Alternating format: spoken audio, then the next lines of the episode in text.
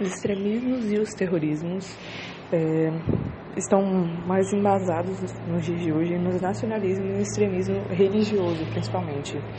É, agora, falando do separatismo e do nacionalismo, surgiu mais ou menos na Europa, o que é um pouco estranho, porque é na Europa que você que começou aquele movimento de laicização, ou seja, de tornar os estados laicos, mas em 1990 os conflitos religiosos se intensificaram com a grande imigração, várias troca de cultura, o que levou como desculpa para disputas políticas na Europa. Então, hoje, eles têm uma preocupação muito grande de impedir o avanço do Estado Islâmico.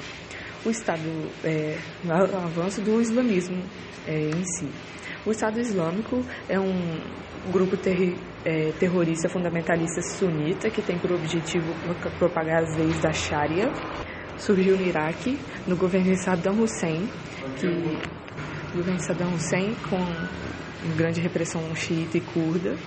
É, Bush invade Saddam Hussein, cria um governo de coalizão, é, onde os sunitas agora que são reprimidos. O Saddam Hussein era sunita.